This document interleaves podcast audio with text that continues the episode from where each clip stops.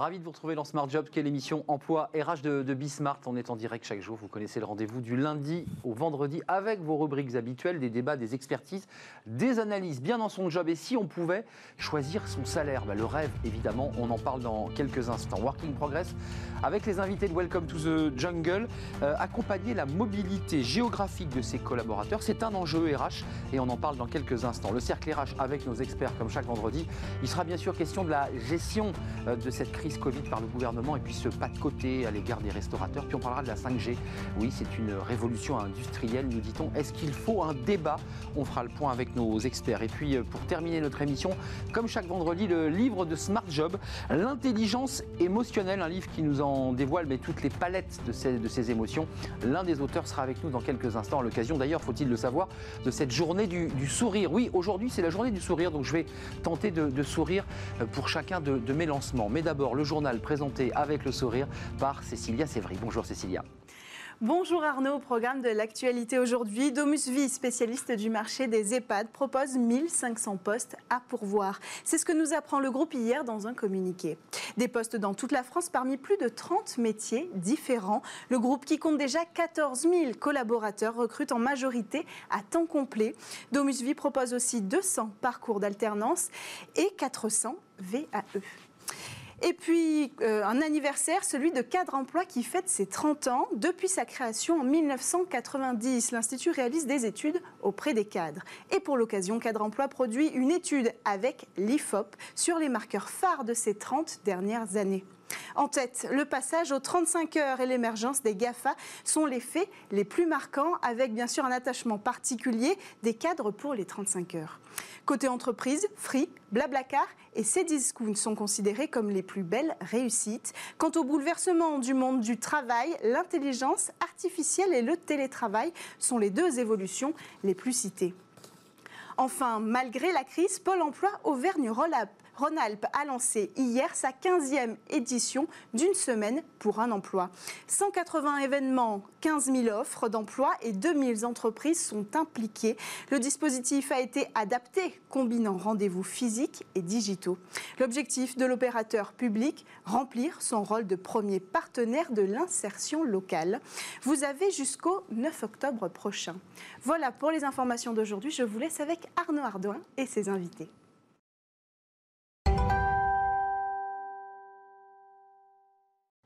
Bien dans son job. Euh, comment être bien dans son job? Ben, en, en, ayant un salaire mais qui correspond au travail que, que l'on effectue, c'est une évidence, euh, une lapalissade. Euh, avec nous, Raphaël Maisonnier. Bonjour Raphaël. Bonjour Arnaud. Vous êtes le cofondateur et, et, le CEO de, de LIC. LIC, c'est quoi exactement comme acronyme? LEAK, ça veut dire Learning is King. Learning is King, et c'est une application gratuite d'entraide entre professionnels, basée, il faut aller sur votre site d'ailleurs, ce sont des échanges, ce sont des témoignages courts, parfois de deux minutes, où chacun apporte son expérience, sa contribution, c'est gratuit, vous pouvez y aller. J'ai même vu que vous aviez mis euh, Isaac Gates, euh, qui était venu sur notre plateau il y a quelques semaines. Euh, dans votre entreprise, quand on envoie un CV et qu'on est recruté, on peut choisir son salaire. Racontez-moi comment ça marche. Non, ça fait rêver comme ça. Dit comme ça, ça fait rêver. Alors déjà, je vous rassure tout de suite, parce qu'on ne nous croit pas souvent, mais ça marche bien. Ça, ça marche. Ça se passe bien. Ça, je veux bien vous croire. voilà. Et euh, en fait, ce qui se passe, c'est on, on, a un, on a un petit process pour cadrer la chose quand même euh, dans notre code de culture. Parce que les gens, enfin, pour, pour que ça se passe bien et que ça ne soit pas, euh, se passe pas n'importe quoi. Et qu'on n'ait pas des écarts, des choses. Voilà. Euh, qui assure aussi dedans, dans le process, il y a de la transparence. Parce que ça, c'est vraiment ce qui est essentiel pour un maximum de justice et qu'il ne se passe pas n'importe quoi. Mais en gros, ce process, il se passe en, en, quatre étapes. Je disais, les détails dans notre code de culture, c'est sur notre site internet, vous pouvez le télécharger, oui, c'est libre. C'est moins long à lire qu'une que, que, qu garantie pour un. Oui, c'est moins long. Non, non rassurez-moi, parce que souvent c'est très long et fastidieux. Et puis le process, c'est une demi-page hein, qui est expliqué. Euh, mais donc, je disais, il y, a, il y, a, quatre étapes. La première étape, c'est un truc qui se passe en décembre pour l'année suivante. Euh, et euh, donc, il y a quatre étapes. La première, c'est le salarié a une phase d'introspection où, où, il se dit bah, est-ce que j'ai bien travaillé? Comment ça se passe? Qu'est-ce que je veux sur le marché? Je regarde ce qui se fait ailleurs. Euh, c'est quoi le contexte de la boîte, mais qu'il qu'il ait conscience de, de ce qu'il vaut et du contexte de la boîte. La deuxième étape, c'est euh, il en parle avec ses collègues. Est-ce que ses collègues ont la même conscience que lui? En informel, à la cafette? oui, En informel, on en discute. Ils en, okay. ils en parlent entre eux, ils prennent un verre le soir, ils font ce qu'ils veulent, mais ils en parlent entre eux pour voir s'ils ont la même, euh, le même sentiment sur la boîte, sur l'avenir, sur tout ça, et s'ils ont aussi le sentiment qu'ils ont bien bossé ou pas, comment ça se passe. Là, ils s'engueulent à ce moment-là ou pas? Non, non, ça se passe bien. Ils, franchement, ça, ça s'est toujours bien passé depuis trois ans. La troisième étape, c'est qu'ils prennent rendez-vous avec nous. Donc avec les patrons, avec, Avec les, dirigeants, Voilà. dont vous. Voilà, dont, dont moi. Moi et mon associé, on est deux sur la gouvernance de la boîte euh, euh, à gérer ça. Et donc là, c'est une fois qu'ils ont maturé une décision, ils nous expliquent ce qu'ils comptent faire. Donc euh, voilà le salaire qui, après les- toutes les infos qu'ils ont récupérées, ce qu'ils comptent faire. Leur salaire par rapport à une mission donnée, je veux aller là, je veux faire ça, et ça, ça vaut ça. Voilà, C'est comme ça. voilà c'est comme ça. C'est pas que du salaire, c'est aussi une mission, c'est aussi ce qu'elle peut apporter, ce que le collaborateur apporte à l'entreprise. C'est pas uniquement je voudrais 5000 euros et tu me les règles assez rapidement. Non, c'est je voudrais que mon salaire pour, la- pour l'année suivante, compte tenu de ce que je fais, C'est du ça. contexte de machin, bah, pour moi, le salaire juste, fois on dit qu'est-ce qui est le salaire juste où, on- où t'es pas frustré si t'es si t'es sous-payé? Et là, vous, vous êtes quand même un interlocuteur, donc il y a un receveur. Vous recevez cette information, Ouais. vous la moulinez, vous lui répondez immédiatement, vous le faites rentrer dans Ouais, un logiciel. alors- Comment ça marche? Alors là, c'est soit pour nous, euh, ça nous paraît euh, tout à fait euh, sensé, il n'y a pas de souci, on répond tout de suite que euh, OK. Soit on n'est pas certain de du retour qu'on veut lui faire. Donc là, on se donne 24 heures pour dire OK, on réfléchit et on te fait notre Là, le collaborateur, il flippe un peu, il se dit bon, oh là là, j'ai peut-être mis la barre trop haut, trop bas, parce que parfois ça arrive qu'on se sous-évalue. Non, non, c'est juste, en fait, nous, c'est juste de, de, de- notre objectif, c'est à titre consultatif, c'est pour lui donner notre sentiment et ce qu'on en pense. Et vu, vu qu'on a aussi tous les inputs de tout le monde, de Il dire, faut, il faut essayer de voir. voilà, de dire voilà ce qui se passe globalement, voilà ce que nous en pensons, voilà comment nous on voit l'avenir de la boîte aussi, ou peut-être que ça t'étais pas au courant. Donc voilà, c'est l'idée, c'est qu'il est vraiment tout en tête. On lui, on lui donne notre avis, et ensuite il décide une fois qu'il a notre avis. Et là, euh, la décision, elle se prend, elle doit être une fois qu'elle est prise, elle est explicitée devant tous les autres collaborateurs en, en, en étant motivé. En disant, Donc, voilà, donc la transparence, hein. donc Voilà. l'idée que chacun sait ce qu'il fait, où il est. donc euh, je change de salaire euh, pour telle raison et mon nouveau salaire ce sera tant. Attendez, pour qu'on soit précis, Raphaël, vous, vous affichez la grille des salaires, c'est-à-dire que chacun sait combien gagne l'autre? Ouais, ouais, en fait on a Très important On ça. est vraiment euh, hyper transparent, donc on n'a pas de grille de salaire parce qu'on estime que c'est quelque chose qui va nous empêcher de peut-être de recruter si quelqu'un rentre pas dans la grille ou. Hmm. enfin, Ouais, c'est un carcan, ouais. En fait, c'est aussi un des gros avantages de ça, c'est de la flexibilité parce que ça nous permet. Souplesse, ouais, Si ça va bien, tout le monde s'augmente, mais c'est normal. Tout le monde fait du bon boulot et puis il n'y a pas de raison que les gens s'augmentent pas. Puis si ça va pas bien, bah ok, il n'y a pas d'augmentation. Hmm. bah, On ça. gagne ensemble, on perd ensemble. Voilà, c'est. Je vois Jérémy, euh, Welcome to the Jungle, oh, j'anticipe les, les- notre rubrique, mais ça, ça vous inspire? C'est quelque chose que vous pratiquez déjà? Parce qu'il y a comme ça une forme de parallélisme dans vos modèles. Honnêtement, non. Euh, non. C'est intéressant. Euh, en fait, ce qui est, ce qui est intéressant, déjà, c'est, c'est une- moi, c'était une petite question que j'avais. Nous, par exemple, on voit, euh, c'est assez dur pour les gens d'arriver à benchmarker Ouais. leur salaire et leur job. C'est pas le. Ouais, c'est du dur, coup, ça. Par exemple, chez Leak, les gens savent. Dans la plupart des boîtes, les gens savent pas. Donc, comment savoir ce qu'on vaut et comment avoir des infos Par exemple, c'est très dur. Est-ce que, par exemple, vous les aidez à aller chercher ce type d'infos et pouvoir euh, Je suis entièrement d'accord. bah, C'est compliqué ça. c'est en Ouais, c'est Ouais. extrêmement compliqué. Euh, c'est ça en fait c'est quelque chose qu'on a mis euh, d'entrée dans notre code de culture où il est, il est vraiment enfin il est dans notre dans nos contrats de travail le code de culture les gens le signent ils adhèrent ils disent que oui ils vont l'incarner et tout ça donc c'est vraiment le truc central même plus que la plus que la, la fonction de la personne qui elle peut évoluer alors que le- la culture faut que tout le monde soit ok là-dessus et ensuite, euh, oui, on, on fait ce qu'on peut pour, euh, pour les aider au benchmark. On dit, bah, si vous cherchez des ressources, il y a par exemple Alan qui a donné sa grille de salaire. Donc voilà, vous pouvez regarder ce que fait Alan. Oui, exact. Euh, donc il y a plusieurs boîtes comme ça qui communiquent et nous, c'est ce qui nous aide aussi à, à, bah, à les aider eux pour, euh, pour savoir. Mais euh, au-delà du côté euh, esprit Isaac Gates, c'est-à-dire l'idée que comme ça les collaborateurs sont vraiment à l'horizontale, dans la transparence, chacun est autonome, euh, est-ce que vous le ressentez aussi dans la qualité du travail, dans la façon dont le collaborateur vient le matin, la façon dont il s'engage, la façon dont il interagit ou qu'il propose d'ailleurs, parce qu'on dit souvent que les collaborateurs sont un peu comme ça, ils écoutent, ils attendent qu'on leur donne du travail. Est-ce que ça change la façon de travailler? C'est à, à 100%. Euh, je- moi, en gros, j'étais venu, je me disais, si vous me posez la question, c'est quoi les gros avantages? J'allais en dire deux, c'est un, c'est la flexibilité. Je vous l'ai posé un peu différemment. Voilà. Et deux, c'est euh, c'est l'engagement des gens. L'engagement sans faille.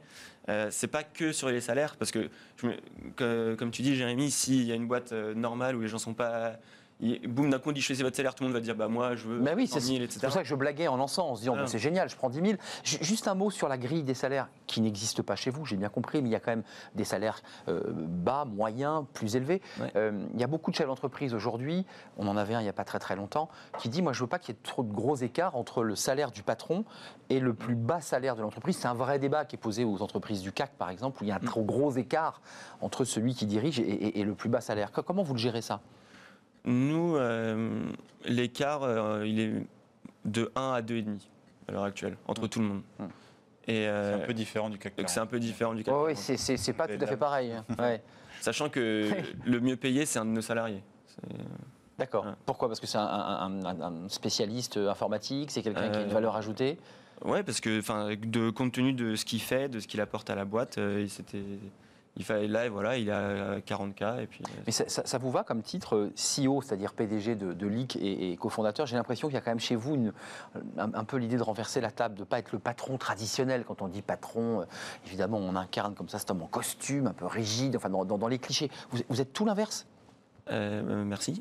Non, mais vous avez cette de, fraîcheur et d'ouverture. En fait, moi, je, je pense que le- l'entreprise du futur, ça sera une. C'est Marc Alévi qui disait ça il n'y a pas très longtemps dans, dans une de ses conférences. Ça sera une entreprise d'associés. Euh, donc les gens euh, et le, le salariat, je sais pas, il va encore beaucoup changer à mon avis. Il y a de moins en moins de liens de subordination. Si on veut que les gens soient autonomes, c'est bien, mais le, le- le salariat, du coup, c'est le salariat. Le rapport de subordination, Voilà. de contrat, a- bah oui. De base, il y a de l'autonomie, il y a moins de salariat. Euh, et moi, j'essaie de construire une entreprise où euh, bah, mes- tous mes salariés sont autonomes.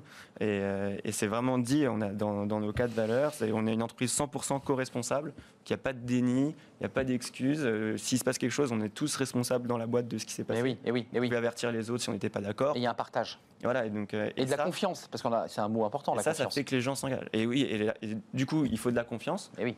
Mais il faut aussi, si les gens sont autonomes, il faut qu'ils aient toutes les infos, parce que sinon ils vont prendre des mauvaises décisions. Ont que la moitié des infos, mais c'est normal, ils ont que la moitié des infos. C'est une bonne initiative, mais il te manquait la moitié du, Voilà. D'où le, process. d'où le fait que on ait par exemple le fichier transparence, comme je vous disais, où dedans, mais il y a toutes les finances de la boîte. Ils savent combien il reste sur le compte de la boîte. Euh, ils ont toutes les entrées et sorties d'argent de la boîte, euh, les loyers, euh, les, les abonnements, et du coup, y compris les salaires. La nouvelle génération d'entrepreneurs, de start-upers, de dirigeants, parce que vous êtes un dirigeant. Merci Raphaël Maisonnier de nous avoir expliqué avec, des mots simples et avec le sourire. C'est c'est important d'avoir le C'est la journée. C'est la journée, euh, chaque euh, premier euh, vendredi d'octobre. Merci. C'est Leak. Allez sur euh, le site de Leak, c'est très intéressant parce qu'il y a des euh, portraits croisés, des prises de parole euh, qui sont riches, euh, aussi riches d'ailleurs que, que Raphaël. Merci. Il y avait un petit esprit Welcome to the Jungle. D'ailleurs, c'est tout de suite, euh, c'est euh, Working Progress avec les invités de Welcome to the Jungle. Retrouvez Work in Progress au cœur de Smart Job en partenariat avec Welcome to the Jungle.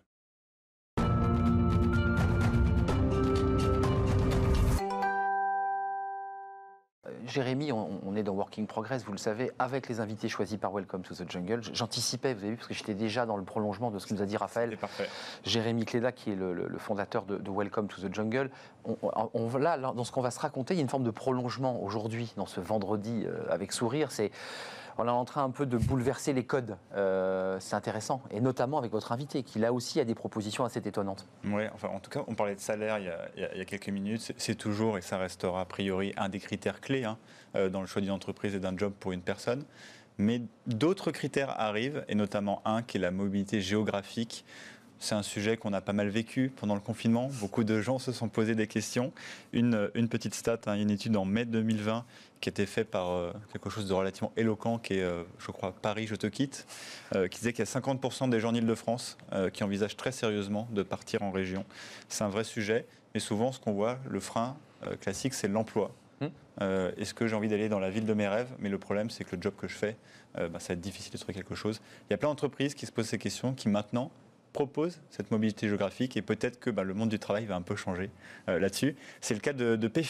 Euh, on a Caroline Leroy avec nous. Euh, bonjour. Bonjour. Vous êtes la DRH de PayFit. hein. Pour rappel, PayFit, c'est une, une solution de gestion de la paie qui permet vraiment de faire tout ça de manière très autonome et complète avec un outil. Et d'ailleurs, je crois que maintenant, vous allez beaucoup plus loin. hein. C'est aussi la gestion d'autres tâches administratives, des notes de frais, de l'onboarding, etc.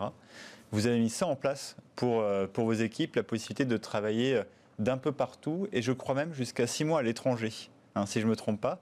Euh, comment vous êtes venu à mettre ça en place? On imagine qu'il y a plein de complications derrière. Euh, Qu'est-ce qui vous a donné envie de le faire et, euh, et comment ça s'est passé? Oui, alors euh, déjà, nous, depuis le départ de l'aventure PayFit, euh, on a un pilier de notre stratégie qui est l'épanouissement des salariés. Donc, c'est un Culture de l'entreprise. C'est une culture d'entreprise, c'est une de nos priorités. Euh, moi, quand je suis arrivée, on m'a dit, ben voilà, Caroline, ton, ton objectif, c'est ça. Donc, c'est quand même fabuleux. Euh, et en fait, on avait euh, la conviction à ce moment-là que euh, finalement, pour être épanoui, il fallait être dans une culture du lien social, du lien physique. Donc, il fallait être régulièrement dans, Mm. dans un bureau, par exemple, où on se retrouvait. On avait un petit peu de télétravail, mais c'était pas euh, très poussé. Et puis en fait, avec, la, avec le, le confinement, euh, on s'est rendu compte rapidement que en fait, les salariés étaient non seulement plus productifs, mais plébiscitaient vraiment euh, et étaient plus épanouis avec euh, cette flexibilité-là. Et donc, bah, on a décidé d'en faire une opportunité. Et euh, on, on s'est dit qu'on en voulait aller vraiment plus loin. On voulait aussi, euh, comme le disait tout à l'heure Raphaël, euh, continuer à, à contribuer à, à l'autonomie et à la confiance. Donc du full remote, pour utiliser un mot qu'on utilise beaucoup, c'est-à-dire des salariés totalement déconnectés de l'espace En, entreprise. en fait, c'est pas tout à fait ça. C'est que nous, on dit voilà, vous travaillez où vous voulez, Hmm. à peu près quand vous voulez, en respectant le, le cadre légal, bien sûr. Mais euh, on a des diversités de profils. On a des gens qui veulent partir effectivement en région. On a des gens qui veulent simplement avoir des modèles hybrides où ils viennent un peu au bureau et un peu euh, ici. On a des gens qui veulent tout le temps venir au bureau parce qu'ils ont des petits apparts. C'est pas drôle d'être tout seul à Paris. Donc on a une diversité de profils. Et on voulait répondre à ça. Donc en fait, il n'y a pas vraiment de full remote. Il y a des gens qui vont être effectivement euh, souvent pas au bureau, mais euh, pas forcément full remote, c'est pas ce qu'on veut. On veut qu'il y ait des moments, des rituels de socialisation euh, tous ensemble, parce que c'est quand même du vivre ensemble. Et il y a des moments où il faut se connecter. Hmm. C'est obligatoire. C'est pas obligatoire, Non, mais je veux dire, c'est obligatoire pour que l'entreprise continue à être une entreprise. bien sûr. Hmm. C'est ça, c'est ça qui est important. Enfin, je ne sais pas euh, ce que Jérémy en pense, mais Ouais, bien Le sûr. full remote à justement, 100%. c'est un- peu la question, parce que par exemple, nous aussi, on le vit chez, chez Welcome to the Jungle. Ouais. hein, on a, on a, je dirais, 75% des gens euh, qui sont là qu'une journée, deux journées ce moment encore par semaine. Euh, euh, comment vous faites alors, par exemple, pour répondre à, à- à l'envie de ces gens qui, euh, certains vont aller à Bordeaux, on va dire, on va aller peut-être à 2, 3 heures, 4 heures de train maximum, donc revenir une journée ou deux euh, au bureau à Paris, c'est tout à fait possible. Pour ceux qui veulent aller beaucoup plus loin, euh, limite changer de continent, euh, euh, d'autres fuseaux horaires, etc., comment, euh, comment on peut répondre à ces, euh, à ces enjeux? C'est le cas déjà d'ailleurs Alors, euh, alors, en toute humilité, c'est le début, hein, donc on va Ouais. aussi découvrir. Ouais. en- Vous n'avez pas de collaborateurs aux États-Unis pour l'instant Non. Parce que En ce, fait- ce qui est intéressant, c'est qu'il y a des sociétés comme la vôtre, par exemple, qui se disent on voit ce sujet comme une opportunité, allons-y. Et puis d'ailleurs, on va un peu apprendre en marchant. Exactement. Et alors que globalement, ce qu'on voit dans les, dans les stats et dans ce qu'on nous rapporte, c'est que la plupart des entreprises aujourd'hui se désengagent Il y progressivement a un du reflux. télétravail. Ouais. Euh, Qu'est-ce qui, justement, euh, vous, vous, vous, vous donne envie euh, bah, d'apprendre un peu, de tester et, euh, et d'aller là-dedans? Bah, Parce que c'est notre, c'est notre, enfin, c'est notre priorité, c'est notre cœur de, de mission. Euh, je pense qu'on a envie d'aller explorer ça parce qu'on pense que c'est possible, parce qu'on fait confiance à nos collaborateurs. Après, il y a des garde-fous, effectivement, euh, légaux, euh, il y a des- il y, a- il y a des points de vue légal, fiscal. C'est pas six mois en tout, hein, c'est trois mois maximum parce qu'effectivement, on, a- Mm. on a envie d'avoir des moments de ritualisation où on se pour retrouve qu'ils puissent revenir, etc. faut qu'il puisse revenir. Mais en fait, c'est une question d'organisation, de responsabilisation du salarié. Nous, notre rôle, en fait, c'est pour ça que je dis c'est pas obligatoire, parce que toute notre philosophie, c'est de dire il n'y a rien qui est obligatoire. Hmm. Mais par contre, on va vous challenger. On va vous dire est-ce que vous prenez la bonne décision? Est-ce que ça va avoir des impacts Oui. euh, sur vos collègues? Parce qu'on a, on a une valeur qui est la bienveillance, le care. Euh, si vous décidez d'aller faire du sport Ça, à ça 10h30 décale. alors qu'il y a des clients au téléphone, est-ce qu'on est dans nos valeurs?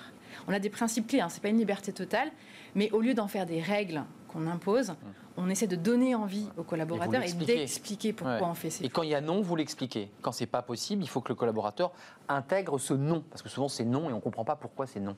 Alors c'est effectivement rarement non, c'est pas l'objectif de dire non, mais effectivement oui, c'est mais- le parce qu'en fait c'est un adulte responsable, donc euh, Hmm. encore une fois c'est c'est par le questionnement, euh, c'est à lui de prendre la décision, c'est pas à nous de dire non en quelque sorte. Si je pousse vraiment le- Oui, bien sûr. l'argument loin. Et du coup, Caroline, on imagine qu'avec cette, cette nouvelle organisation, ceux qui sont principalement euh, impactés, c'est aussi les managers. Euh, comment on peut les accompagner Euh, Avant, ils avaient leurs équipes sur place. Euh, J'imagine que, par exemple, vous avez aussi beaucoup de jeunes managers euh, euh, comme ce type d'entreprise que sont les nôtres. Euh, comment on fait pour les accompagner, pour dire, mais en fait, ton équipe de 3, 4, peut-être 10 personnes, tu avais l'habitude de les voir, donc c'était facile.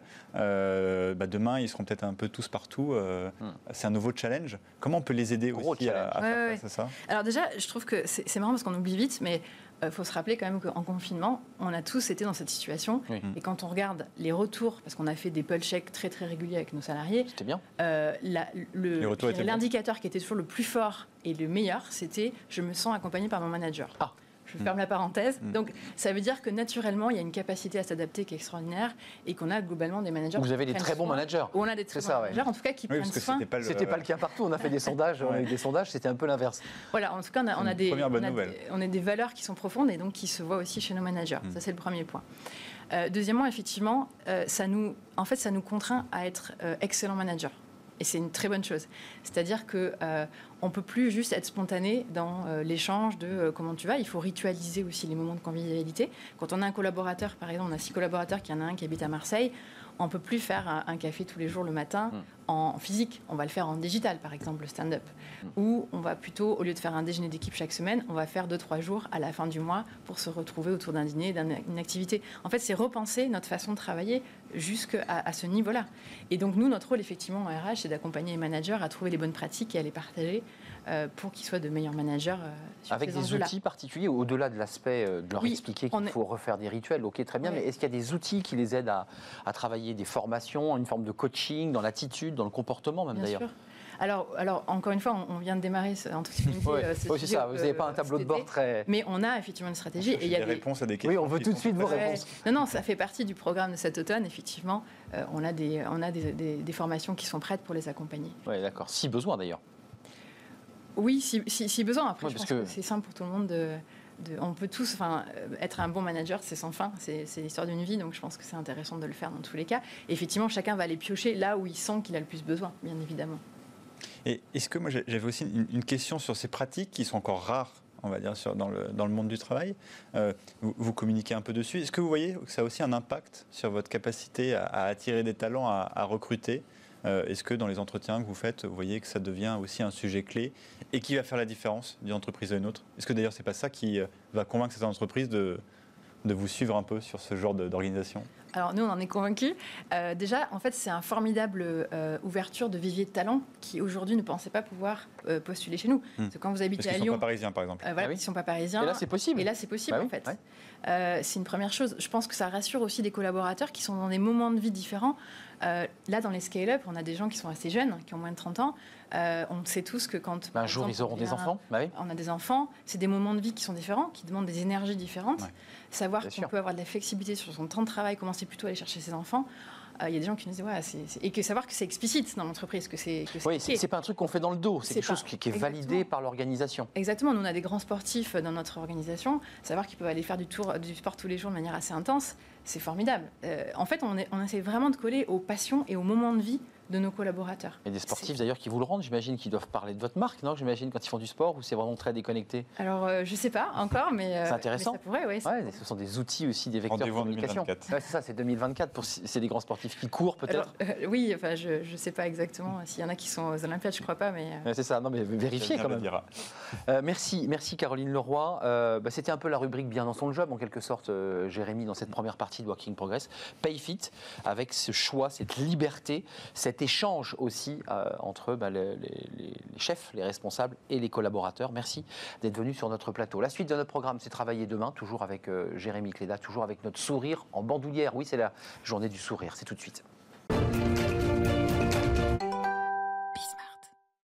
Alors euh, là, c'est le choix, on parlait du choix géographique, c'est-à-dire qu'on peut aller travailler très loin, très près, à distance.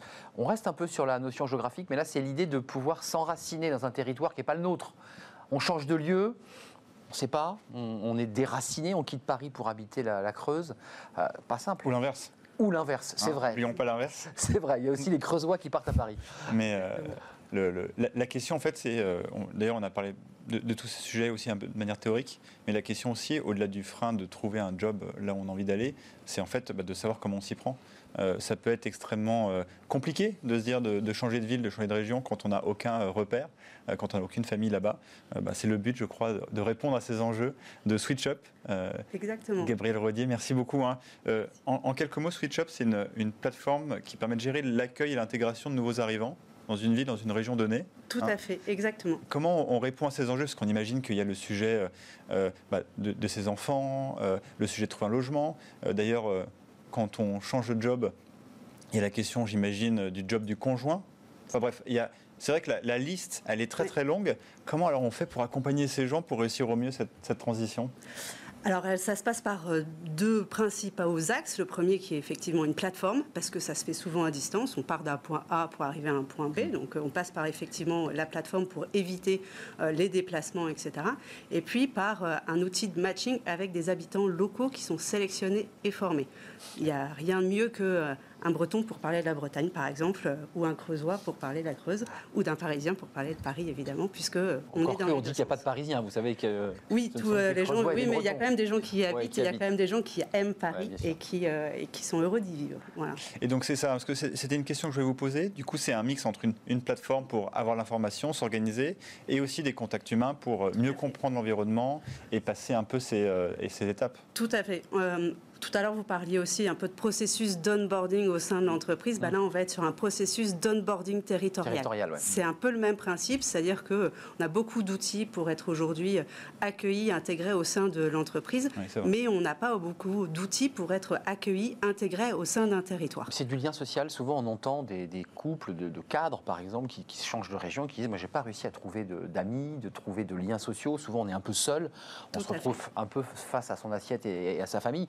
Ça aussi, vous essayez de dynamiser ce Tout lien-là à fait. On intervient sur euh, différentes thématiques. Le logement, qui reste euh, une clé d'entrée. Bien sûr, c'est le- la base. C'est la base. Oui, C'est le principe, c'est c'est quoi les, les- les gros sujets d'inquiétude, en tout cas pour une famille par exemple qui euh, s'apprête à, à bouger? Alors, le logement, c'est un, un vrai, la première clé. Sans logement, on ne bouge pas. C'est le pr- évident. premier principe. Puis après ça, euh, quand on part en famille, très, vite, c'est les enfants qui arrivent. L'école. en- L'école, qui est aussi un lien, un facteur de lien social. Oui. Puis après ça, aujourd'hui, on le de plus en plus avec les nouvelles générations, euh, les plus jeunes, euh, le conjoint, euh, l'emploi du conjoint, qui est aussi, on n'a plus envie de faire le choix entre la carrière de monsieur et la carrière de madame. Les deux veulent pouvoir s'épanouir au niveau professionnel. Et derrière, il y a aussi toute cette intégration sociale, comme vous le disiez, qui est aussi un facteur clé pour que les gens partent, mais surtout restent. C'est pas tout d'y aller, il faut aussi euh, s'installer, s'intégrer, S'enraciner. s'ancrer Mm. effectivement sur le territoire. Et d'ailleurs, beaucoup de territoires ont commencé à bien comprendre que l'accueil faisait vraiment partie euh, intégrante Oui. de leur euh, marketing territorial. Ouais, voilà, exactement. d'ailleurs. Il y a des publicités d'ailleurs. Bah, quand on va dans le métro parisien, on a beaucoup de, de Le Limousin, le- de- voilà, qui, qui, qui montrent les paysages. Mais nous, on, on met les gens. Voilà, Mm. on met les gens qui y sont, puisque Et, et- et d'ailleurs, c'est c'est vrai que quand vous êtes dans le métro parisien, vous voyez énormément Ouais. de qui vrai vous invitent à aller ailleurs. À toutes Euh, les gares, hein, vous avez remarqué. Oui, euh, et d'ailleurs, on en parle récemment ici euh, de, de cette envie de, de bouger. Est-ce que bah, vous, vous le ressentez euh, dans Ouais. l'usage sur la plateforme? Est-ce que, est que concrètement, il y a vraiment des gens qui, euh, bougent fait. plus qu'il y a six mois? Alors, euh, il y a une, une envie euh, plus importante. Et alors qu'il y a six mois, effectivement, on attendait parfois d'avoir le job pour Hmm. Partir. Aujourd'hui, là, les gens sont plus proactifs en disant, bah, je, potentiellement, je peux partir et je trouverai un job sur place. Donc, on sent vraiment un, un, C'est un très différent décalage. parce que Oui. c'est vrai qu'on a le job et du coup, on se dit comment on fait. Pas le choix, pas le choix. Là, Euh, c'est très différent de. En fait, on veut partir et donc on va trouver le job. Tout à fait. Après, il y a aussi une autre chose, c'est que ça dépend aussi de quel type de job. Euh, il y a encore des métiers en tension. On parle des métiers de la tech évidemment, mais aussi euh, des soudeurs, des, euh, des, des bouchers, euh, des métiers très techniques. Mmh. Aujourd'hui, il en manque. Et donc, sur certaines zones, ils savent qu'ils trouveront. Ils auront l'embarras. Parce qu'il y a une désertification. euh, Exactement. Mais profession médicale. Avant de nous quitter, vous, excusez-moi, c'est abrupt, c'est une forme de conciergerie aussi votre service? C'est-à-dire qu'on on vous apporte clé en main ou c'est plus compliqué que cela? Alors, c'est plus compliqué. C'est Ouais, plus parce que compliqué trouver le ça logement, c'est pas que- si simple. euh, Exactement. Et puis, on est là pour que les gens. On fait avec les gens. Voilà. On fait pas à la place des gens. C'est ça. une Non, mais c'est important de l'entendre. On fait avec les gens puisqu'on conciergerie. crée du lien. Et le but, c'est que les gens Avec les le habitants. territoire. Avec les habitants. Merci Gabriel Rodier. Euh, L'enracinement territorial, l'onboarding te- territorial, c'est un nouveau mot voilà, qu'on vient de créer, que vous venez de créer, fondatrice de Switch Merci Jérémy d'être venu euh, m'accompagner toute cette semaine en partie. On se retrouve la semaine prochaine pour de nouvelles aventures à la rencontre de nos invités, ceux de Welcome to the Jungle évidemment. Et encore merci à Gaël Rodier, Gabriel Rodier. D'abord une petite courte pause euh, et, puis on se retrouve juste après. Vous savez, c'est les experts euh, de, de Smart Job. On va s'intéresser bien entendu à la crise Covid, ses implications sur eh bien, notre économie, elles sont importantes. Puis on parlera de la 5G parce qu'on en parle beaucoup de cette 5G. Euh, elle a une implication, l'opinion se cabre, elle réclame un débat. On fait le point avec mes experts dans quelques instants. Restez avec nous.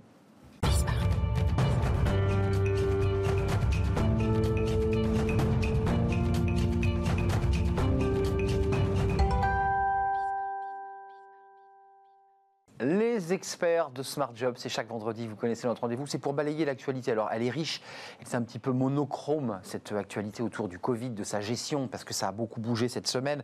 Euh, il y a eu Marseille, euh, vous vous en souvenez, avec une fermeture, zone écarlate, et puis il y avait cette conférence de presse hier euh, devant les, journalistes du ministre de la Santé. Alors c'est vrai que beaucoup attendaient une fermeture nette, et puis finalement le gouvernement été plus souple, donnant un peu plus de temps, est-ce sous la pression des, des maires qui se sont beaucoup exprimés, le maire de Lille, le maire de, de Paris, mais aussi des restaurateurs qui commençaient à, bien, s'énerver. Euh, on va faire le point, puis on parlera de la 5G qui n'a en soi rien à voir, parce que cette 5G, elle suscite un débat dans l'opinion. Euh, les écologistes réclament un moratoire, et certains nous disent mais que c'est l'Eldorado pour notre économie, c'est une nouvelle technologie, prolongement de la 4G qui devrait booster l'économie et donc nos emplois. Euh, certains disent mais non, le progrès, c'est pas bon pour l'homme, on n'en veut pas. On, va en parler dans, quelques instants avec mes, invités. Des habitués, puis des nouveaux visages. Carole Couvert, merci d'être avec nous, vice-présidente du, du CESE, le Conseil économique, euh, social et environnemental, c'est important. Euh, à vos côtés, ou à mes côtés d'ailleurs, Dominique Restineau. Bonjour Dominique, président de la CCI de Paris et fondateur de MoveJ, euh, qui est un, un incubateur pour des créateurs jeunes et moins jeunes. Vous y tenez euh, pour créer son entreprise, vous les accompagnez et ils deviennent des chefs d'entreprise pour certains d'entre eux. Et puis François Miquet Marty, on l'accueille dans le cercle des experts, président Les Temps Nouveaux. C'est un, une- quoi C'est un think tank de conférences, de débats autour de tous les sujets de société, c'est ça les C'est Temps. Nouveaux C'est le lien entre la société et euh, les entreprises. On voit que la société est bouleversée par de multiples tensions. Donc, comment euh, faire du business, comment innover, comment être créateur d'activités novatrices dans une société qui est en perpétuelle mutation. Donc vous êtes bien tombé sur, euh, sur Bismart. C'est un peu l'esprit euh, de la chaîne. Euh, puis par, par- par ailleurs, patron de Via Voice. parce Et de Via Voice aussi, institut de sondage. Sous cet institut de sondage euh, qui, qui sonde le cœur. Justement, comment, à la fois le, le- le- le sondeur, mais aussi le président de- des temps nouveaux, regardent euh, ces espèces de, de tensions qui se créent dans notre société autour du Covid. Je parle de tensions, là, autour d'une corporation hôtellerie, restauration, qui tous les jours prennent la parole à la télé en disant on se fout de nous, on n'en peut plus. Est-ce que ça, c'est un climat qui peut être, euh, je dirais, entraînant pour d'autres corporations? Est-ce que c'est pas bon? Et ce qui pourrait expliquer d'ailleurs l'attitude d'Olivier Véran, très prudente hier, en donnant quelques jours, vérifiant les tableaux, vérifiant si le Covid allait. Comment vous regardez cette situation? Oui, alors c'est assez simple. Je crois c'est-à-dire qu'on a en effet des, des, catégories professionnelles, mais aussi dans la société, des groupes qui, qui sont de plus en plus réticents face aux mesures qui peuvent être prises parce qu'elles ne sont pas bien comprises ou parce qu'elles sont considérées comme attentatoires à un certain nombre de libertés, etc. Et donc on est dans une situation très sensible parce qu'on voit en réalité une diversification de euh, publics qui sont insatisfaits, mécontents, qui ne comprennent pas, qui pour l'instant demeurent très minoritaires, il faut quand même le dire, en- par rapport à l'ensemble de la population française, y compris sur la question des restaurants. Minoritaire, mais ils font du bruit. Mais ils font du bruit. Voilà, il y a du Voilà. son. Ils font du bruit.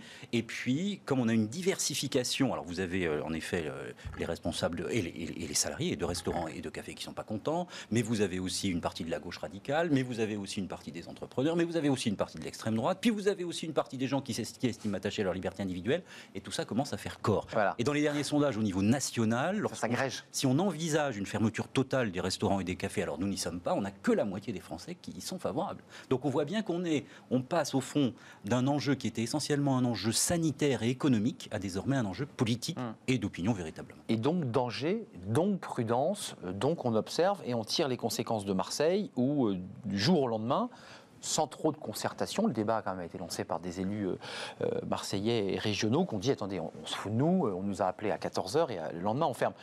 Dominique Restino, vous êtes le patron de la CCI de, de Paris, donc vous êtes en contact avec ce corps de- de- d'artisans, d'entrepreneurs, de restaurateurs. Qu'est-ce qu'ils disent là? Vous les avez rencontrés? Alors déjà, bon, la critique est facile. On- peut critiquer le gouvernement. Euh, c'est pas ce que vous faites d'ailleurs. hein. Euh, c'est pas si simple que ça. Concernant les restaurateurs, enfin toute l'activité de, de- de- de vie, de vie euh, nocturne également d'ailleurs, des qu'on n'en parle restaurateurs, des, des discothèques, du sport et des restaurateurs. Euh, je- je- ils sont mécontents, je les comprends évidemment et je les soutiens. Je les soutiens pourquoi? Parce que je pense que c'est une organisation euh, et avec des organisations qui fait extrêmement attention globalement.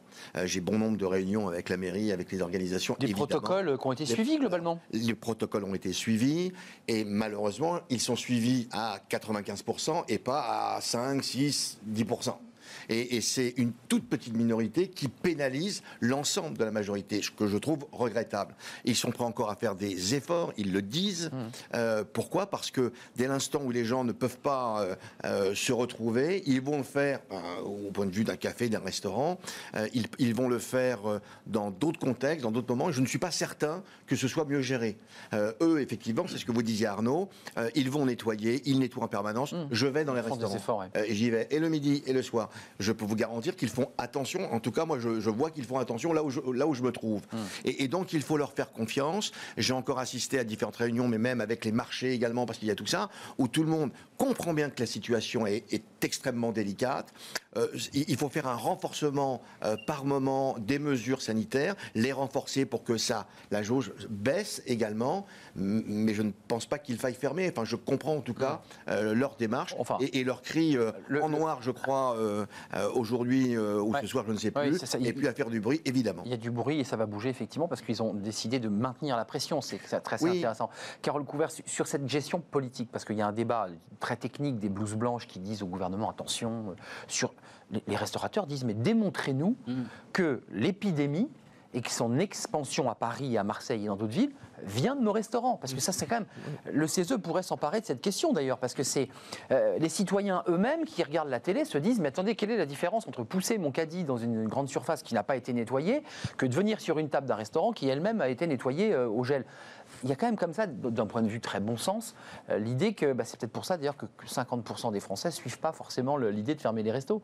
Mais ça pose en fait la question de l'acceptabilité de la décision politique. Et je crois qu'aujourd'hui, on est vraiment euh, à une période où les citoyens se demandent pourquoi on prend telle mesure et surtout ils regardent le côté justice. Ah oui Si on revient Enfin, ils écoutent ce que disent les restaurateurs. Oui, mais pas que les restaurateurs. Si on revient sur la situation à Marseille, rappelez- rappelez-vous la semaine dernière dans ce Hum. même plateau, je vous disais, mais moi, je préférerais que ceux qui ne respectent pas Oui. la législation, parmi les cafés, les restaurateurs soient sanctionnés, mais pas l'ensemble de la profession, parce que derrière, il y a des fournisseurs. Si on regarde, si on regarde à Marseille, par exemple, et c'est ce qui peut paraître injuste, les boulangeries qui font des plats euh, préparés ou des sandwichs peuvent continuer d'avoir des clients en terrasse qui déjeunent. Donc imaginez un restaurateur qui est en face, Vous. qui voit son établissement fermé. Donc à un moment donné, il faut une forme d'équité. Euh, donc si on regarde Paris, bah, je pense qu'ils ont tiré les enseignements Ah de oui, cette grogne qui montait très fort. D'évidence. C'est sûr. Et puis, à Paris, derrière les restaurateurs, il y a Rungis. Il y a le marché de Rungis. Hmm. Il y a, il y a des viticulteurs. Il y a, il y a toute une filière qui est en danger. Donc aujourd'hui, je pense qu'il est temps de regarder plutôt comment vivre avec le virus Hmm. longtemps. Parce que si c'est pas celui-là, Ouais, c'est ce sera ça. une autre pandémie. Mais il faut arrêter le climat anxiogène dans lequel on précipite, que ce soit les citoyens, les chefs d'entreprise. Hmm. Parce que là, les, les cafés, les restaurants à Paris, ils sont en train de se dire, mais dimanche soir, on nous annonce quoi? Est-ce que je fais des commandes Mais pour la semaine ils prochaine attendent d'ailleurs. hein. Oui, mais- C'est l'épée de Damoclès. hein. mais, Ils- mais euh, du coup, est-ce que je commande, est-ce que je ne commande pas? Des gens posaient la question est-ce que c'est ou- ouvert? On attend dimanche soir, je ne sais pas encore si on sera ouvert Mais lundi. résultat des courses, cette attente va bloquer des Ah oui, consommateurs potentiels qui ne vont pas faire de réservation et qui du coup n'iront pas Oui, dans les en fait, jamais personne n'est content. C'est pas pour prendre la défense de Véran, mais non, non. parce que d'un côté, quand c'est trop rapide, non, on non, dit qu'ils ont fermé trop vite, non, et puis quand on laisse trop de délai, Non, non, on là, laisse Arnaud, une espèce Arnaud, je ne peux pas vous laisser dire Non, ça. non, en revanche, la semaine dernière, moi, je contestais, je contestais la méthode du Premier ministre qui, dans son discours de politique générale, avait dit qu'il mettait le dialogue et la concertation. C'est pas ce qu'il a fait à Marseille. ouais, c'est vrai. Aujourd'hui, je reconnais que c'est ce qu'il fait enfin à Paris. Et donc, ça un autre débat. euh, Mais ça amène une autre question. Imaginons que dimanche soir, Paris soit déclaré en zone écarlate et que pour autant les restaurateurs ne soient pas fermés. Hmm. On fait comment à ou ne Marseille? veuille pas fermer, si je peux me permettre. Il y aura Oui, de la là, désobéissance. on, on euh, va partir du principe que le politique va regarder et va faire des choses justes. Hmm. Mais maintenant, comment on traite Marseille dans la foulée? Marseille, les restaurants sont fermés. ouais, c'est ce que disait quelqu'un Or, ce sont les mêmes critères. Une caresse sur les restaurateurs de Marseille et un coup, un coup de bâton sur la tête des Donc- restaurateurs parisiens. Donc en plus, on refabrique une Moi, forme de, la- la de seule rupture euh, formule- territoriale. La, la- la seule Et François formule que je peux avoir, le seul souhait que je peux avoir au travers de votre émission, c'est que le gouvernement, une fois qu'il débloque les choses à Paris, il débloque de la même façon à Marseille Ah oui. et qu'il y ait une justice. Ouais. Oui, mais- Juste François Mickey Marty et, et Dominique Restino, que- comment vous regardez cette situation? Puis on, va- on va passer à la 5G. Je veux surtout pas qu'on oublie la 5G. Euh, Il y a quand même un débat là qui est posé entre euh, les décisions venues de blouses blanches, de scientifiques. Nous ne sommes pas médecins autour de cette table, Mm. avec l'idée que le politique. Eh bien, depuis le début de cette crise, dit mais attendez, nous, nous ne sommes pas médecins, nous ne sommes pas chercheurs, et on est obligé de se plier à des Sauf que là, aujourd'hui, on est sur une ligne de crête. On voit bien que le politique, euh, là, fait de la politique. Exactement. Il retarde de quelques jours, il- il- il- il- expliquant d'ailleurs qu'il s'appuie sur les scientifiques, ce qui est un peu facile, me semble-t-il. Oui, oui. Enfin, je ne sais pas ce que vous en Oui, pensez. oui, non, non, mais on est sur une logique, c'est très, mais c'est passionnant. hein. On est sur une logique un peu systémique où on a tous les acteurs qui ont une parole légitime, en effet, les scientifiques, les politiques, les citoyens et les dirigeants d'entreprise aussi, les acteurs économiques. Bien Bon. sûr, bien sûr. Et l'élément majeur de tout ça, c'est l'incertitude. C'est-à-dire que vous avez un virus qui évolue en volume, éventuellement en menace, avec des personnes fragilisées, etc., Enduré, en durée, parce qu'on nous dit ça hier. et les hein, règles changent. Donc, pour vous faire une petite confidence, il se trouve que nous suivons le moral économique des décideurs, notamment pour HEC, de manière assez Oui, régulière. j'ai vu un de vos baromètres. Et dès que, bah, c'est le cas aujourd'hui, euh, les- la pandémie revient, les règles de restriction reviennent, le moral Clac. économique s'effondre. Eh oui, donc les Donc, un- investissements, on est- donc les emplois. etc. Donc on est sur un système qui est extrêmement complexe parce qu'on fait ça aussi pour sauver des vies accessoirement et- et pour préserver le C'est système de soins. exactement ça. Donc c'est un système qui est extrêmement euh, difficile. On tombe à- dingue, à- là. Et exactement. Et, et- et puis extrêmement dangereux aussi parce que d'abord il y a une usure dans la durée. Ça. Et puis dès lors que les règles changent en permanence, ce que vous disiez est très juste. Qu'est-ce qui va se passer la semaine prochaine? Ouais. Mais vous voyez bien les incidences que ça, a, non seulement sur la vie des gens, sur des questions économiques, etc. Et donc on est, euh, je, moi je- rejoins votre point. Je pense qu'il serait euh, l'idée de, de- de critiquer de manière forte les personnes qui prennent les décisions est très difficile. Non, là, Ça- difficile. ça- voilà, ça nécessiterait peut-être euh, un peu plus d'anticipation, c'est-à-dire au fond avoir pouvoir se dire c'est peut-être pas demain ou après-demain que tout va changer, mais dans une semaine ou dans dix Enfin, je ne jours. veux pas relancer la, la tribune de- d'Esther Duflo, euh, cette prix Nobel d'économie française, euh, qui avait dit qu'il faudrait euh, en fait une- un confinement euh, préventif, l'anticiper pour qu'on puisse libérer Noël, Oui, oui. pour des raisons d'ailleurs qui étaient économiques, puisqu'on fait beaucoup de chiffre d'affaires chez les commerçants Nous- à Noël. Bon, non elle s'est fait retoquer en disant c'est n'importe quoi. Il y, avait, j'ai lu cet article, il y avait, il y avait une, une- une réflexion sur le plan économique qui n'était pas inintéressante. Euh, Nous ne sommes vous vouliez intervenir ni euh, prix Nobel, mais là, j'ai- mis une réserve. Par contre, deux, deux points. Euh, vous dites, cher Arnaud, euh, le politique euh, ça- enfin, se plie Bah, euh, aux, oui. aux- aux blouses blanches. C'est pas le rôle d'un politique. Le politique écoute, se renseigne et décide. C'est ce qui lui est reproché parfois. hein. Ça, c'est le métier de l'homme politique, si je peux me- m'exprimer ainsi. Je n'en suis pas un, donc euh, il décide. Ensuite, par rapport à ce que disait Carole, je, je ne sais pas, et je crois que ce qui est intéressant, c'est de regarder, c'est pas exactement, et on va oublier Paris, on va oublier Marseille. Je joue pas au foot en plus. Euh, mais on, on- on va prendre un endroit et un autre endroit. Le niveau de la pandémie, le niveau des difficultés, il faut le regarder précisément pour savoir. On garde, on ouvre. Ah, il faut essayer de faire du, du sur-mesure. C'est ça qu'il faut expliquer énormément parce que si on referme complètement partout et si on traite la chose de la même manière, je ne suis pas certain que ce soit la meilleure solution non plus. Encore une fois, j'ai rien contre les grandes surfaces, mais je redis que s'il n'y a pas aussi des règles draconiennes sur les grandes surfaces, la, la pandémie peut aussi se propager sur euh, Oui. un, un kilo de courgettes, euh, le, le manche d'un caddie. Je Carole suis d'accord Couvert. avec Dominique, mais pour autant, il faut vraiment que le gouvernement discute avec les acteurs, les Ah oui. professionnels Mais concernés. il le fait que- hein, quand même. hein. Non, mais Il le fait, si je peux me permettre. si on hein. reprend les restaurateurs à Paris, Bruno Le Maire, Alain Griset, ils les, re- ils les Oui, mais- reçoivent. hein. Oui. Ils les reçoivent actuellement. Depuis trois semaines, les restaurateurs parisiens proposaient des nouvelles mesures, en plus du protocole habituel.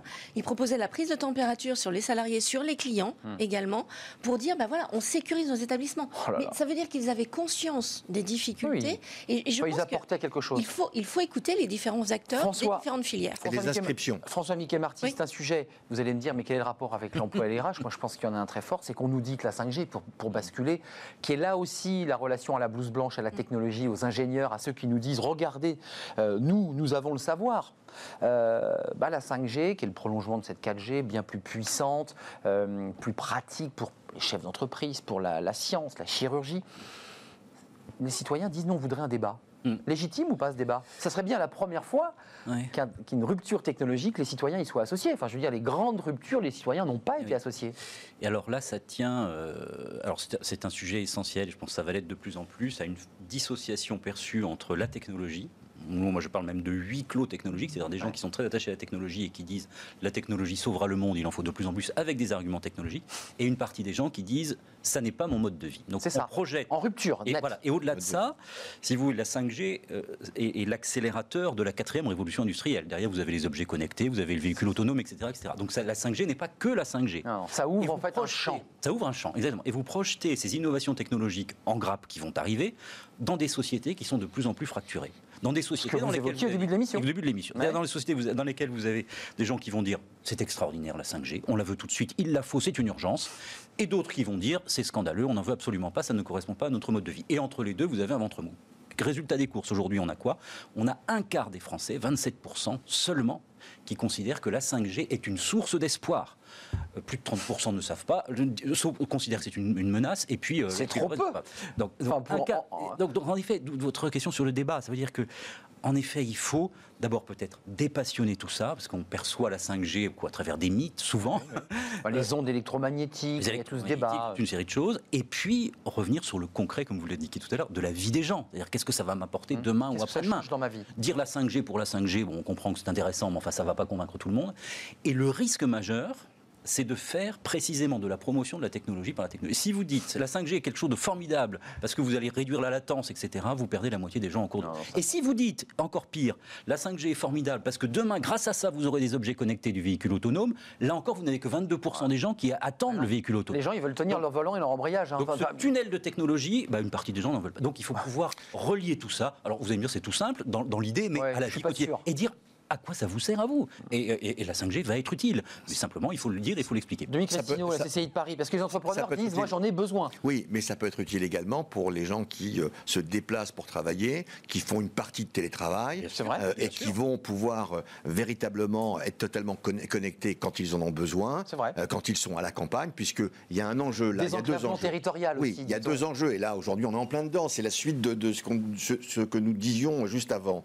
Euh, il y a désengorger ces grandes métropoles, c'est déjà une chose. C'est donner la possibilité à celles et ceux qui veulent aller télétravailler ou travailler à la campagne ou dans des villes moyennes et tout ça, Il faudrait, il de faudrait- pouvoir. il faudrait de- que la 4G soit déjà là-bas. alors, justement, honnête, elle il y a eu le problème. hein, mais justement. Arnaud, On il y est a en eu le 5G, problème. certains sont encore en Il y a eu 3G. le problème avec la 4G, donc je pense qu'il y a Oui. un enjeu pour le gouvernement avec et pour l'économie avec la 5G. Je pense qu'ils y sont extrêmement Oui, euh, vigilants. Il y a des et puis il y a trous dans la avec hein. Huawei. Hum. Il y a le débat avec Huawei. Bien sûr, bien sûr. Voilà. Parce que la 5G, on ne peut pas exclure ce- cette problématique. Chine. avec Huawei. Ben, bien sûr. Carole Couvert, est-ce que le CESE, sur ces questions-là, les citoyens, puisque vous êtes directement connectés aux citoyens, euh, ont envie de se pencher sur cette question, mais au-delà de la technologie, sur la relation entre technologie et citoyens Oui, d'ailleurs, la Convention citoyenne climat avait fait des propositions sur la 5G et et on voit qu'elles sont en train d'être gentiment balayées d'un revers de main. En revanche, au niveau du Conseil économique, social, environnemental, dans plusieurs avis, nous avons fait des propositions, notamment pour accélérer le développement du plan très haut débit en France. Et le confinement. Oui, ça a revient à, mon- à ma question. Eh oui, Il y a eh encore oui. des zones grises où il n'y a pas de réseau. Exactement. Et le Blanche. confinement a démontré Blanche. toutes les fragilités, les, les faiblesses de notre système actuel. Alors, la 5G, certes, va être très utile à des entreprises de pointe, à de grosses entreprises. Pour autant, il faudrait qu'il y ait un développement en parallèle. C'est-à-dire qu'on règle la question des zones blanches Mmh. dans les territoires ruraux, parce que du coup, ça empêche l'implantation d'un certain nombre d'entreprises, donc ça, ça freine Mmh. le développement économique local. Et puis, ne pas passer à côté de la Donc 5G, l'emploi. Tout en l'expliquant effectivement aux citoyens. Je crois que c'est ça qui nous manque. Je ne sais pas si on a mis la carte pédagogie. euh, des zones blanches et des gilets jaunes, mais je suis intimement convaincu qu'il y a- il y, a un lien très fort entre cette coupure numérique et le sentiment qu'on est abandonné, quand on ne peut pas envoyer un mail, quand on ne peut pas avoir de vidéo, enfin, être connecté au monde moderne. Euh, c'est bien la 5G, mais c'est vrai qu'il faut quand même aussi penser au haut débit déjà sur l'ensemble du territoire, non Oui, mais Certains vous- le disent, euh, sans être radical d'ailleurs. Oui. Oui, ça- mais, mais oui, même, même ce que vous dites là, ça va pas de soi en réalité. C'est-à-dire que ça présuppose que la 5G est euh, une, une nécessité et un bienfait Ouais, pour tout le vrai. monde. Voilà. qui est pas le cas. vrai- et ce qui n'est pas, ce qui est pas le cas dans les perceptions. Ce qui est en jeu, vous le disiez très justement, c'est l'idée du progrès. C'est-à-dire, au fond, vous avez des gens qui disent le progrès, c'est la technologie, puis des gens qui disent attendez, euh, il y, a, il y a eu il y a le virus, il y a les questions climatiques, etc. Moi, je veux pas tout ça. Pour mes enfants, j'ai pas besoin de tout Je suis pollué de technologie, j'en veux plus. et donc l'enjeu pour les années qui viennent, c'est comment on réinvente un progrès. Pour vous faire une confidence, on va publier un livre sur ce sujet-là en novembre. Formidable. Comment on, on réinvente un progrès, parler. avec grand plaisir, qui relie l'innovation technologique et puis la société. La société toute seule dans son coin, ça va pas très loin. Enfin, sauf si on veut vivre dans le dénuement, ce qui est tout à fait possible. Mais enfin, là, c'est quand ça reste quand même assez minoritaire. minoritaire. Et la technologie toute seule dans son coin, ça va pas non plus. Pour la- on a ça pour la première fois depuis le XVIIIe siècle. Alors, Notre, notre- l'idée de progrès associée toujours la technologie. C'est un débat de fond, la 5G, Le- parce qu'elle ouvre des réflexions Eh oui. très profondes Très profond. sur Le sujet, ce qu'on veut de nos vies, en fait. Le, le sujet, c'est pas le progrès, c'est quel, Quel- progrès quel progrès, Ouais. exactement. Voilà. Quel progrès. Et peut-être pour Et pourquoi du territoire aussi. Qui est un véritable enjeu. Celui-là, c'est un véritable enjeu. Euh. L'argument de l'emploi, c'est pas pour le relier d'une manière un peu, un peu artificielle à notre émission qui traite de l'emploi, mais la 5G, c'est de l'emploi ou pas? Parce que certains disent la technologie, c'est pas vrai, c'est pas générateur d'emploi. Alors c'est vrai que ça va plus vite, tout va Si, plus vite. Mais oui ou les non études le montrent, et ça crée des emplois, ça peut en détruire. Mais vous savez, en 1800, je ne sais plus combien, euh, Ah oui. pendant, pen- pendant 5 ans, euh, il y a eu la, grève des cochers Bah oui. parce qu'ils ne voulaient pas de voiture. Bon, je sais qu'aujourd'hui, il ne faut pas de voiture, ou beaucoup moins. On n'est pas revenu au cocher non On n'est plus. pas revenu au cocher non plus. Hum, Voilà. Non, mais c'est intéressant cette question de l'emploi, parce que eh, quand vous dites réenchanter, ce livre qui va sortir pose cette question. Est-ce que c'est aussi une manière de dire aux Français, cette technologie, elle vous amène non seulement euh, un mieux-être, peut-être, mais aussi de l'emploi? Oui. Parce que ça, c'est un argument massu, au-delà des débats philosophiques. Et c'est un argument massu qui nous permet de dépasser le petit court terme, qui est très important par ailleurs, mais de octobre, novembre, décembre, et de comment ensemble on peut aller vers une dynamique qui peut être bénéfique pour un certain nombre de gens. Et en effet, dire ça, alors c'est du long terme, il faut l'accepter, il faut l'entendre.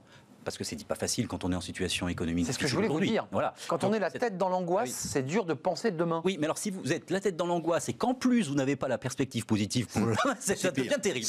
Voilà. Donc, il n'y a même pas de lumière au bout du n'y a pas de tunnel, lumière. ce que vous Voilà. dites. On peut mettre une petite lumière, c'est peut-être pas mal, au bout du tunnel. Mais que ce soit la 5G ou les autres sujets qu'on avait auparavant, tout ça, c'est malgré tout de l'emploi et l'emploi sur les territoires et l'ensemble des territoires. Donc, c'est bien de l'entendre, on l'entend pas beaucoup. C'est ça qu'il faut. Mais c'est l'enjeu de demain, c'est l'emploi sur l'ensemble du territoire, Vrai. dans tous les milieux euh, et, et milieux ruraux également, là où il y a une vraie richesse. Il n'y a pas que les métropoles. Et je préside la CCI de Paris. Mais Hmm. Non, il n'y a pas que les métropoles, je vous confirme. Bien sûr. Il y a Bien les sûr. fameuses zones blanches rurales. Juste, c'est vrai ou pas vrai? Puisque moi, j'ai- lu qu'il fallait qu'on change son téléphone avec la 5G.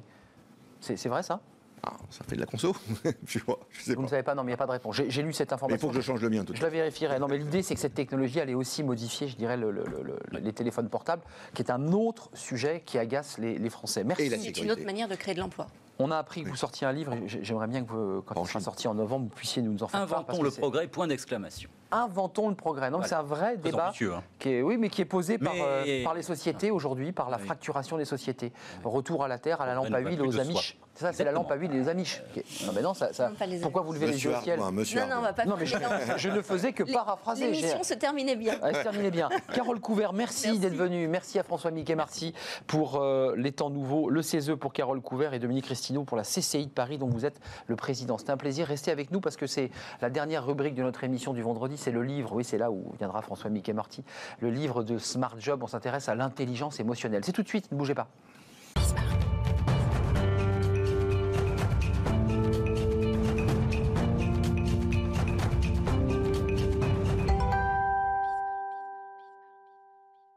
On est en direct, on vit sur ce plateau, il se passe des choses. Le, livre de Smart Job, c'est tous les vendredis.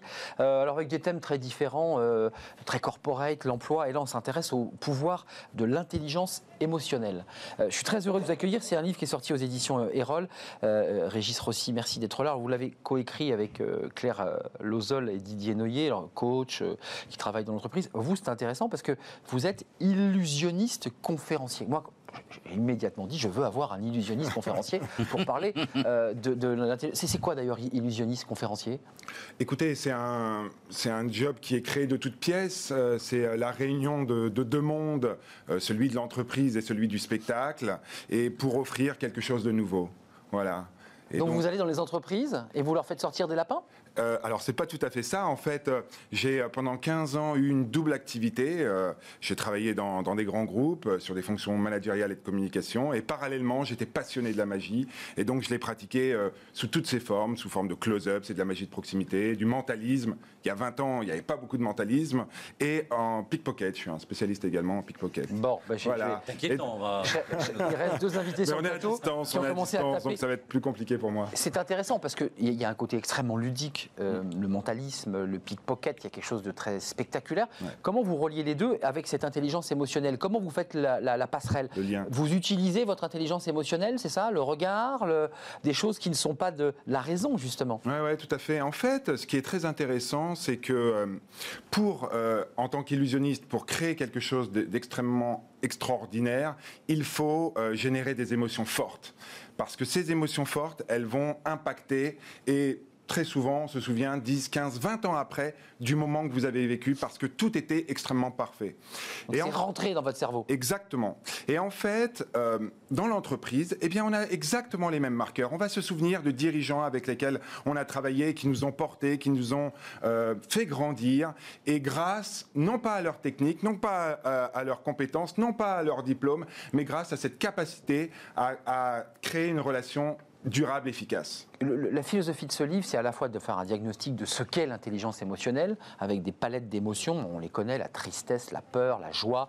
Euh, ça sert à quoi l'intelligence émotionnelle? Parce que dans l'entreprise, on est un peu robotisé, on a des process, euh, on rentre dans des cases.